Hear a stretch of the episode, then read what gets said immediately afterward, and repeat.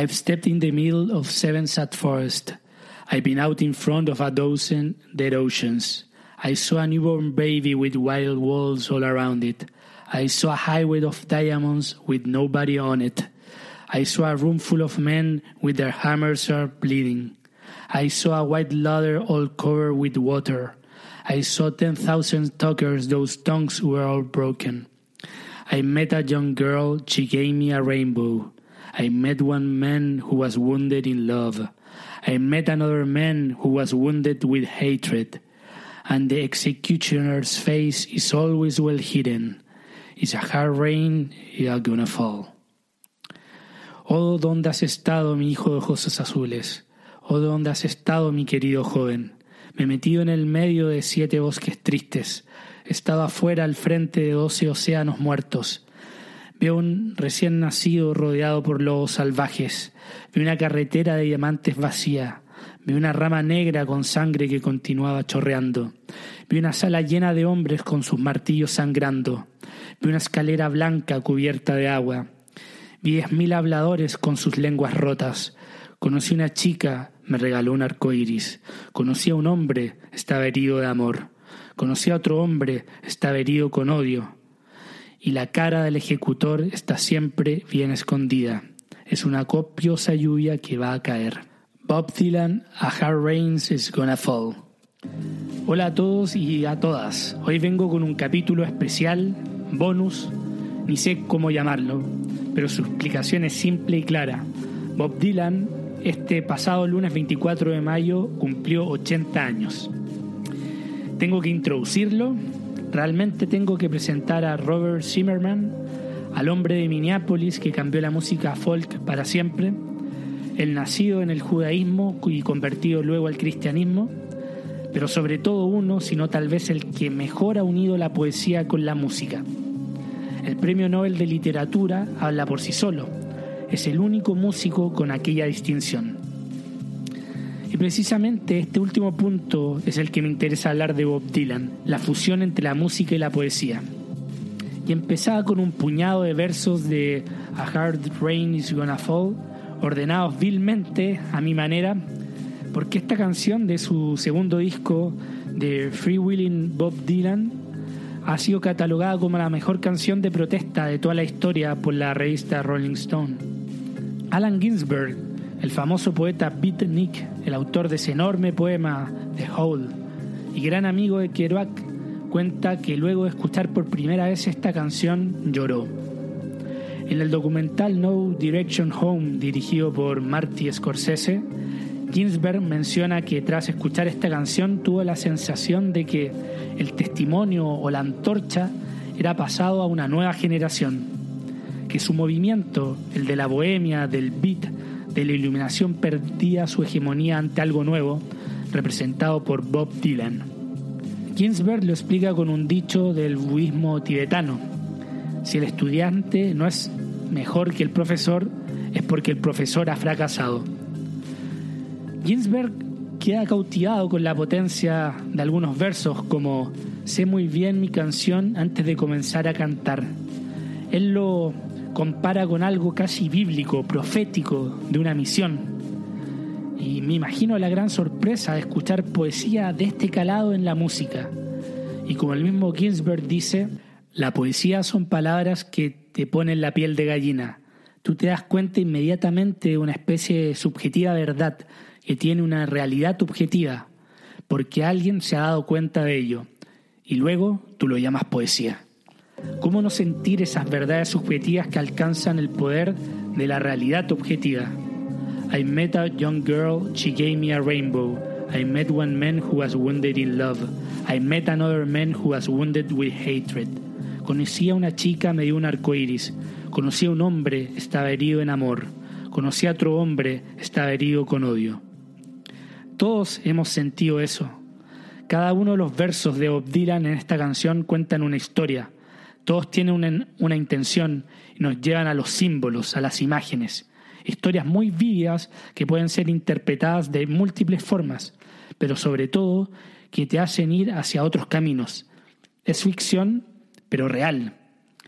A Hard Rain is Gonna Fall se refiere a la tensión nuclear entre Estados Unidos y la Unión Soviética en el año 63, cuando se avisoraba un inminente conflicto nuclear que destruiría el mundo.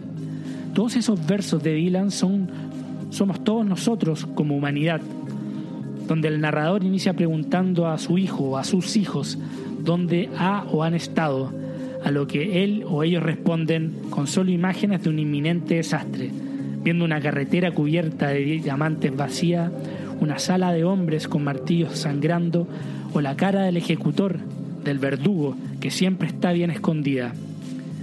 Aquí se abren dos vertientes, su poesía simbólica comparada por lo mismo con los franceses del siglo XIX, especialmente con Rimbaud, sobre todo por su precoz genialidad. Si de Rimbaud no se entiende cómo escribió Iluminaciones o El barco borracho a los 17 años, de Bob Dylan tampoco se entiende su madurez para escribir este tipo de canciones con solo 22 años. Tal vez no hay que darle tantas vueltas y conjeturar teorías del origen de la genialidad ni de ventas del alma al diablo, como hablaba en el episodio 3, el episodio partida de este podcast sobre el crecimiento de la obra de Dylan. Simplemente es lo que un genio hace, crear belleza de la nada. No hay antecedentes, nociones ni comprensión, solo es. Bob Dylan tiene un viaje fundamental a New York, a Greenwich Village, donde se mezcla en la escena bohemia, musical y de poetas. En menos de un año, el joven de Minneapolis vuelve sabiendo tocar la armónica, retorna como un consolidado guitarrista y sobre todo sabiendo escribir. En Village absorbe todo lo que se puede y se transforma en músico. Inicia su carrera como músico folk con canciones de protestas, tipo trovador. Es interesante ver el festival de Newport del 63, donde tiene su primer gran concierto ante un público y junto a músicos netamente folk. Su apariencia de niño desgarbado de ciudad entre hombres barbudos rurales no lo ayuda.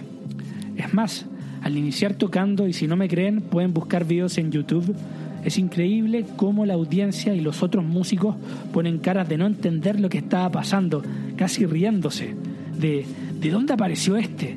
¿Por qué está cantando cosas tan complejas y escriben claves, críptico? ¿A qué le dedica sus canciones? Todas estas preguntas parecieran ser expresadas en esas caras. Hay que recordar que esa música folk, si bien no era simple, era más narrativa, al hueso, tipo mi mujer me dejó o voy a ir a Alabama, etc. El joven trovador con esa voz nasal había causado una impresión. Un golpe que se amplifica haciendo luego dueto en el mismo festival con la estrella del folk Joan Baez. La princesa del folk lo elige como su príncipe. Esa es la oficialización. La escena folk encuentra a su nuevo líder. Sin embargo, Bob Dylan nunca le interesó ser líder de nada ni nadie. Rápidamente la atención se vuelca en él y pese a romper con Baez, con quien tiene una relación amorosa, este ya no necesitaba estar en su sombra. Era un autor consolidado. Muchos dicen que Bob Dylan se colgó del éxito de Baez para luego desecharla. Para mí, en realidad es irrelevante. Hay mucho ego en el mundo artístico, lo que siempre trae problemas. La irónica She Belongs to Me de su disco Bring It, It All Back Home nos parece arpistas. She's got everything she needs, she's an artist, she don't look back. She wears an Egyptian ring, sparkles before she speaks. She never stumbles, she got no place to fall. She's nobody's child, the law can't touch her at all. Ella tiene todo lo que necesita, es un artista, no mira hacia atrás. Usa un anillo egipcio que brilla antes de hablar. Nunca se tropieza, no tiene ningún lugar donde caer.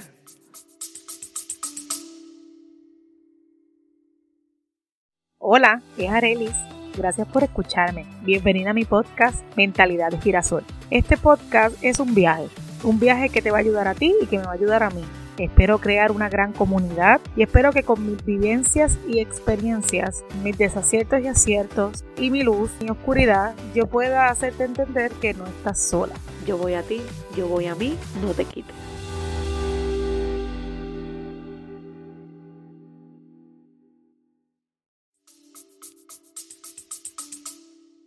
No es la niña de nadie, la ley no la puede tocar. Y menciono el Bring It It All Back Home porque es un disco donde aparte de ver las secuelas del fin de su relación con Baez, también marca su distancia con el mundo del folk, iniciando a tocar con guitarra eléctrica. Dylan pareciera lanzar a la basura la corona del folk, lo que le causa bucheos cuando vuelve a Newport tocando enchufado en, en el año 65. Bob Dylan nunca se sintió ni se ha sentido cómodo con toda la atención. Nunca le ha interesado explicar sus letras y su visión, ni ser el abanderado de algo. Es su música, con su poesía, quienes hablan. En este sentido, un poeta, al practicar un arte subjetivo donde, donde nunca se mete en la selva para explicar sus textos. Además, el fenómeno de rockstar iniciaba a existir y la gente veía en estos héroes respuestas, Nunca antes un poeta tuvo tanta atención. Por primera vez la música se fundía tan virtuosamente con la poesía. Y en esa convergencia su autor no quería saber nada de explicaciones ni ser un ejemplo para los jóvenes.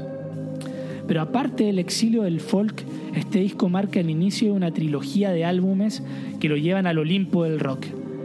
Al Bring It, It All Back Home lo suceden el Highway 61 Revisited y el Blonde on Blonde, este último donde logra mejor plasmar el delgado y salvaje sonido de Mercurio que él buscaba en su cabeza. Todos estos tres discos fueron lanzados en solo 14 meses. En estos discos salen sus grandes clásicos como Mr. Tambourine Man, Like a Rolling Stone, Visions of Johanna o First Time Around. Por tiempo prefiero ahondar en dos o tres canciones en profundidad, pero tengo que rescatar estos siguientes versos. How many roads must a man walk down before you call him a man? ¿Cuántos caminos tiene que recorrer un hombre para ser considerado un hombre? O un ser humano. Blowing in the wind. Este tal vez su verso más conocido sobre los caminos. La respuesta is blowing in the wind. Está soplando en el viento, en lo abstracto. A veces son las preguntas lo más importante. Bueno, sigo. He's not busy being born, he's busy dying. Tin, tin, tin, que no está ocupado naciendo, está ocupado muriendo. It's alright, ma, I'm only bleeding. Este verso también es muy importante, ha inspirado a políticos como Jimmy Carter o Al Gore, o hasta el escritor Stephen King, que utiliza esta frase en el libro y película Shawshank Redemption, con esa película con Morgan Freeman. Get Busy Living or Get Busy Dying. Además, en esta canción It's Alright Ma, I Only Bleeding, uno puede sentir por el tipo de esquema musical que aquí están partes de las raíces más profundas de lo que viene a ser el punk y el hip hop, por su contenido rabioso contra la política y los políticos y el establishment, pero también por el esquema aparentemente simple y repitiéndose de manera monótona, pero complejísimo. Pero una canción que destaca por sí sola es Desolation Row, con la cual cierra el Highway 61 Revisited.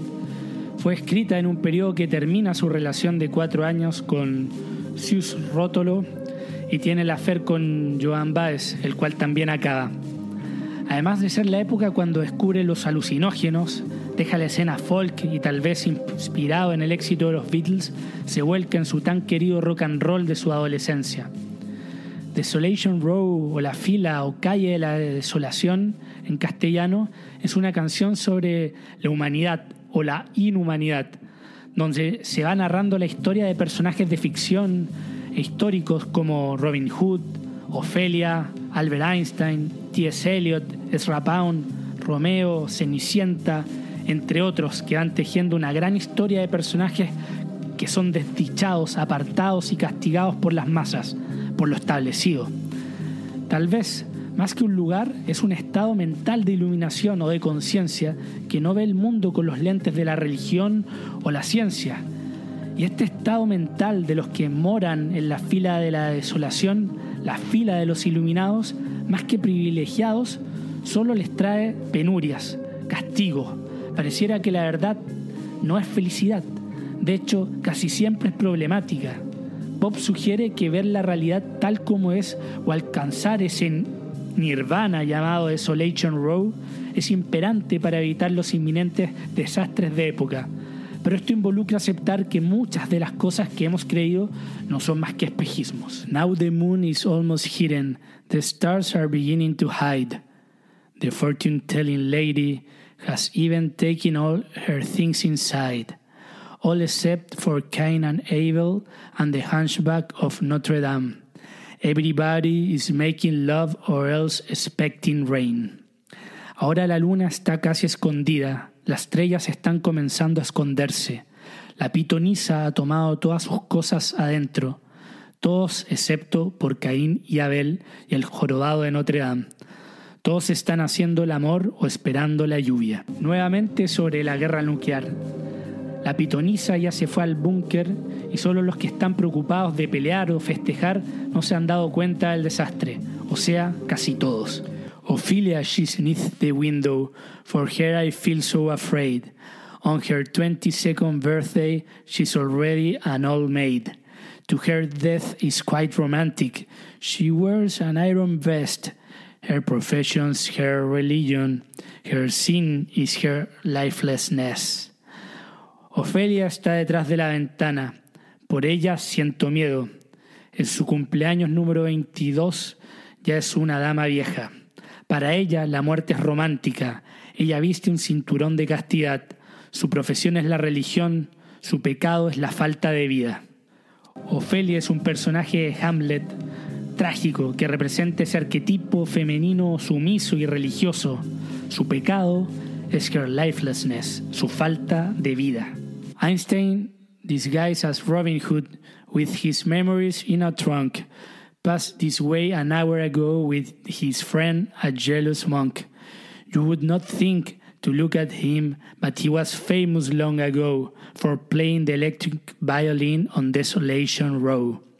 Einstein, disfrazado de Robin Hood, con sus recuerdos en un baúl, pasó por el camino una hora atrás con su amigo, un monje celoso.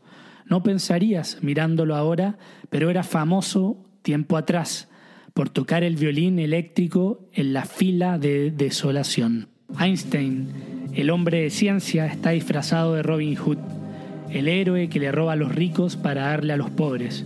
Pero Robin Hood tiene un amigo que está siempre celoso de él, un monje que representa la religión, y termina con ahora, lo ven asustado, pero fue muy famoso tiempo atrás, cuando tocaba el violín eléctrico en Desolation Row. Siempre lo virtuoso proviene de Desolation Row, y la ciencia lo era alguna vez, pero por intereses ha perdido su camino. Aquí Bob Dylan se mete en las conversaciones más fundamentales y profundas, lo de la ciencia y la religión, del poder. Right now I can't read too good, don't send me no more letters, no not unless you mail them from Desolation Row. Ahora no puedo leer muy bien, no me envíes más cartas, no al menos que vengan de la línea de la desolación. Y así termina esta canción con uno de los narradores diciendo que no tiene ni ganas ni tiempo para recibir cartas o información de la gente, excepto de aquellas que vengan de Desolation Row. No mencioné, pero también bueno, como aquí corté nuevamente la canción vilmente, también aparece Cenicienta que no espera al príncipe que coquetea con pretendientes. También está el pobre Casanova, con suero y castigado por ir a Desolation Row o un Romeo menos romántico, en fin, es una constelación de personajes, pero los únicos que interesan y los únicos que el narrador le interesan son quienes tienen la visión, la iluminación y la conciencia de los que viven o han pasado por Desolation Row. Bob Dylan finaliza esta tal vez la más prolífica etapa de su carrera con un accidente en moto en el año 66, que le causaría una conmoción cerebral y la rotura de una vértebra, que lo haría retirarse a una vida más familiar y empezar una nueva etapa musicalmente, apartándose ya más de manera definitiva del folk. En los años venideros, Bob Dylan nunca obtendría un reconocimiento similar al de esta trilogía de discos. Podría decirse que su apogeo llegó temprano, pero eso no implica la ausencia de calidad en sus trabajos posteriores. Hay discos realmente hermosos como el Desire del 76, o el Time Out of Mind del 97, o el Love and Theft del 2001, o colaboraciones con Johnny Cash, lideradas el año 2019, que ocurrieron en el año 67 bajo el nombre de Traveling Through.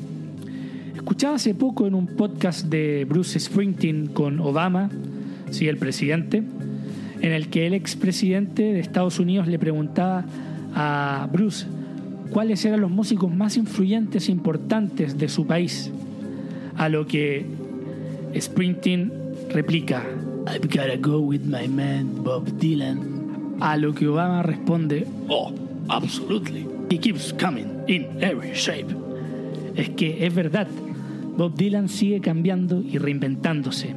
Ya no canta nasalmente, su voz muchas veces es grave, casi gutural, y en vivo hace lo que quiere, cambia las letras que ya no siente tanto o que tal vez desprecia, o omite líneas, porque sí, porque su música sigue viva. Pero si tengo que quedarme con un disco de Bob Dylan, es el Blood on the Tracks del 75, del cual hablo más extenso en un artículo en el Patreon, donde hay contenido exclusivo del podcast. Así que aprovecho de enviar un saludo a esa gente que no me ha dejado con la gorra estirada y ha contribuido a que siga este podcast. En fin, este disco es el de la ruptura de Bob Dylan con su mujer Sara y es tal vez el más personal del autor, de este críptico y misterioso autor. Tal vez por eso es el que más me conmueve, porque es el que se siente más humano de este genio, con clásicos como Shelter on the Storm o Idiot Wind o la hermosísima Buckets of Rain, pero si me tengo que quedar con una sola canción es con Tangle Up in Blue, la cual resume el amor para mí. Varias historias que se van entrelazando una sobre otra, varias parejas que siempre deben separarse en diferentes épocas, diferentes circunstancias, pero con el mismo final. Hay varios párrafos brillantes pero me empiezo a despedir con mi preferido, no sin antes decir que Bob Dylan, más que cambiar esa tradición de mezclar la música con la poesía, la revive. Revive sus orígenes en que la poesía solo era recitada.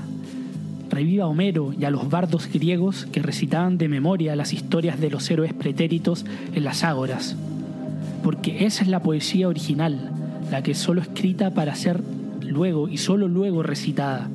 Esa misma tradición perdida por la escritura, Bob Dylan la revive y nos da el privilegio de recordar, de rememorar nuestras raíces, de dónde venimos. She lit a burner on the stove and offered me a pipe. I thought you never say hello, she said. You look like the silent type. Then she opened up a book of poems and handed it to me, written by an Italian poet from the 13th century. and every one of them was ran through and glowed like burning coal, pouring off of every page. Like it was written in my soul from me to you, tangled up in blue. Pensaba que nunca iría sola, me dijo, te ves el tipo callado.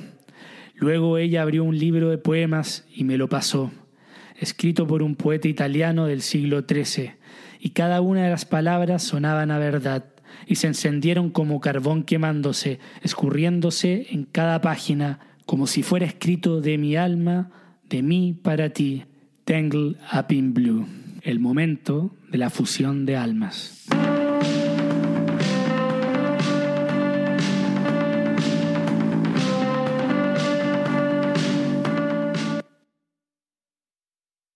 Gracias por haber llegado hasta acá. Si valoras el programa y no quieres perderte ningún episodio, puedes seguirlo en Spotify y dejar una reseña, que me ayuda un montón para ser encontrado más fácil en el motor de búsqueda. Para donaciones, contacto y más contenido, pueden entrar al sitio enelcaminopodcast.com y seguir las redes sociales de En el Camino Podcast en Instagram y Facebook, además de Nico Vergara y en Twitter. Gracias por aventurarte en el camino.